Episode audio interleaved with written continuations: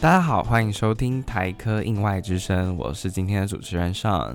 那我们今天很高兴可以邀请到我们的校友来跟我们做一个简单的介绍，他在大学期间啊有做了什么有趣的事情，以及他现在的工作呢有什么亮点来跟大家分享。那我们现在欢迎我们的校友。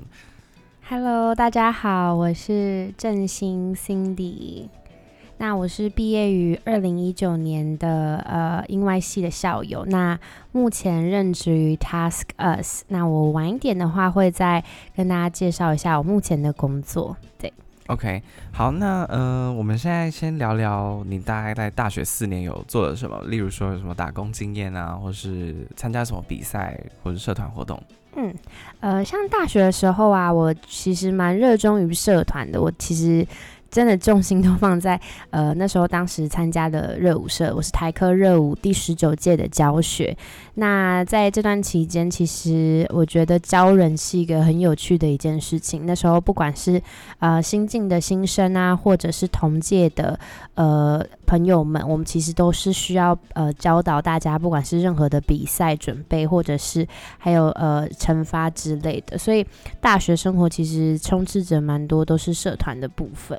那你说你喜欢教学，那你有没有嗯考虑过想当老师这件事情？呃，当老师的话就比较尴尬一点是，我其实不喜欢小孩。哦，所以我那时候其实也不是没有想过当老师这条路，因为我其实很多人英外系也都会想到哦，那就是当英文老师啊，或是教授等等。但其实我没有很喜欢小孩的原因，所以我其实后来也对就是修教程这个就没有继续的钻研这样。OK，嗯，那所以说，如果教成人的话，是嗯应该是你比较愿意做的吧没错，其实就和我现在这份工作还蛮有关联性。？OK，那我们等一下来聊聊你的工作。那在求学经验当中，你有没有很推荐大家说去多做一点什么事，比如竞赛啊之类的？嗯，像是我那时候其实系办，我觉得蛮好的一点是，都会寄信给同学说啊，最近有一个什么演讲比赛啊，或是有什么呃任何的商业竞赛啊等等的。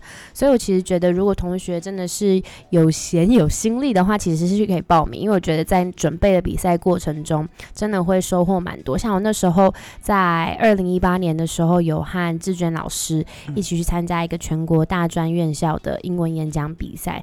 那那时候志娟老师真的是很用心的在当我的指导老师，OK，然后我们也很顺利的拿到了第一名。嗯，恭喜，对，很厉害，第一名。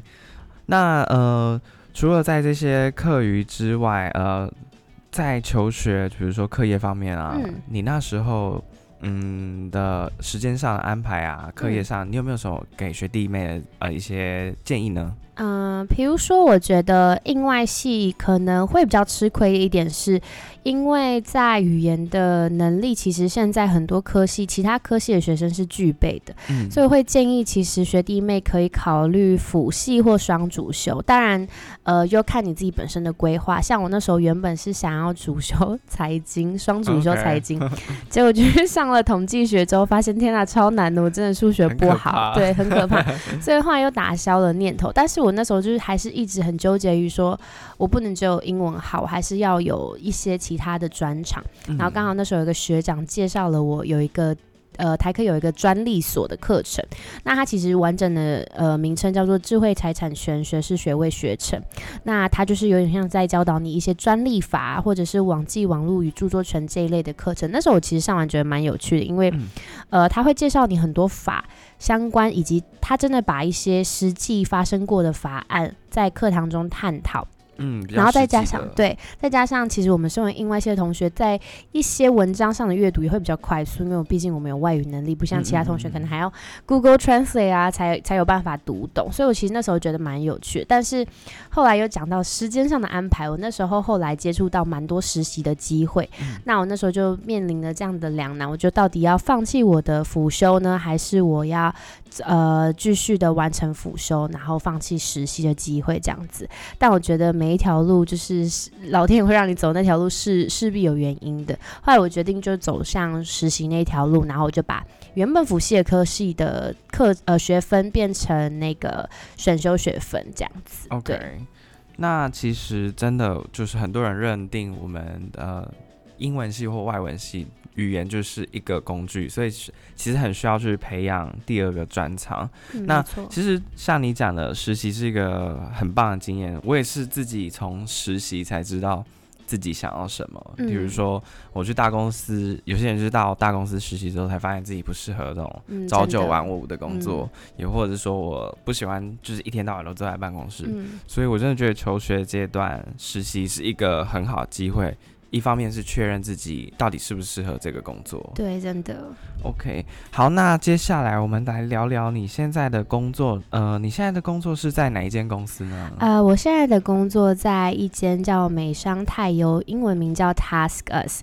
那它其实是在二零零八年底、二零零九年年初创办的，但当时创办的时候是在菲律宾。嗯。但是呃，但是创办者是 Bryson Jasper，他们是我们公司 CEO 跟 President，他们其实。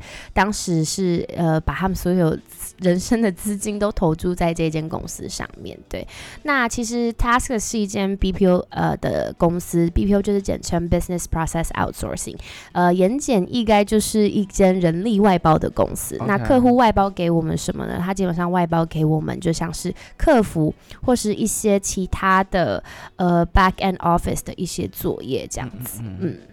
OK，那你在这一间公司目前是待多久了？呃，目前任职已经满三年了。我大概是二零二零年二月的时候入职的。嗯嗯嗯。那我当时入职的时候，其实就是一位我们简称叫 trainer，我就是帮忙客户 train 这一些所谓的客服人员。然后是在呃二零二二年年初的时候，很幸运的被 promote 成 supervisor。那我现在底下总共有四位 trainer 这样子。OK，嗯。OK，那在这一份工作当中，你自己有没有曾经遇上什么困难过？嗯，我觉得最大的困难应该会是你在，因为像我们公司总共目前现在有五位客户把他们的客服外包给我们，那我觉得。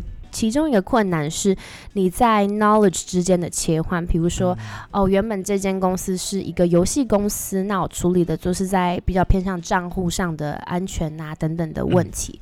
但是有时候你又突然要切换成，比如说另外一间化妆品公司，他们有自己的 SOP，他们退换货的政策、会员制度等等。所以我觉得在 knowledge 之间的缺呃切换真的是比较。呃，有挑战性一点点，还有同时间这个工作有时候是要轮班的，像有时候就会呃 go through 大夜班，或者是在国定假日的时候，可能朋友都在玩呐，但我还是在上班的状态。所以这个工作是对于人这上面要有弹性的，是还有时间上的弹性也很重要。OK，那其实这个工作听起来并不是一个很简单的工作，对，具有挑战性。应该说它。呃，你主要的 mindset 是什么？嗯，如果你今天是很重视生活 quality 的话，也不是说你在这边就得不到，因为像我还是可以很频繁的和朋友见面啊，和家人还是有一样 quality time 这样子。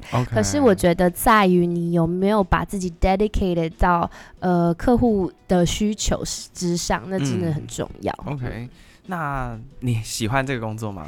我很喜欢。很喜欢。我跟你说，其实很多人会觉得，天哪，我超级像是个 control freak，就是工作狂这样子。但其实我觉得是因为我很热爱这份工作，不然我没有办法撑到这么久。因为有时候我上班时数其实很长，我可能上到十个小时、十一个小时，甚至一个礼拜上班时数超过五十个小时。哇，真的很长。对，但是我觉得是我从这份工作上获得的成就感，可以让我不停的往前。因为比如说像。很多人可能觉得，哦，我们就是 train 完这一批新人，然后我们把他送进去，呃，所谓的营运部门，开始正式的的支援，呃，客服这一步。这一块部分的话，其实很多人就觉得哦，那这些人跟我们就无关的。可是其实不尽然，因为你可以看到一些人，可能他们刚开始对于客服产业不熟悉，然后到你实际 train 他们，他们其实是很感激你带给他们的，不管是 hard 呃所谓的 knowledge 或者是 soft skills 的部分。像因为我们客服产业很注重就是给客户的体验嘛，像我们就会有一个所谓的 conversational skills，比如说当你发现哦这个客户很生气的时候，你怎么跟他 relate，或者是你怎么 set proper expectation，这些其实都是。客服人可能一开始不具备的，但是经过你 train 他之后，他其实才习得的这些能力。那他们如果实际进到呃我们所谓的 operations 之后，他们如果真的有一番成就的话，你真的会也会很替他们感到开心，他们也会很感激你当初花那一两个月时间呃培训他们。OK，、嗯就是从这个工作工作当中，你有得到成就感，嗯，对，所以就是有这个成就感，然后加上你也非常喜欢，我们才有办法全心全意的投入，对不对？没错，，加上我也闲不下来。原来都是闲不下来的人。嗯好，我们很感谢今天学姐郑欣 Cindy 的分享，那我们今天的采访就到这边，我们再次谢谢 Cindy，谢谢大家，，好，我们下次见，拜拜，拜拜。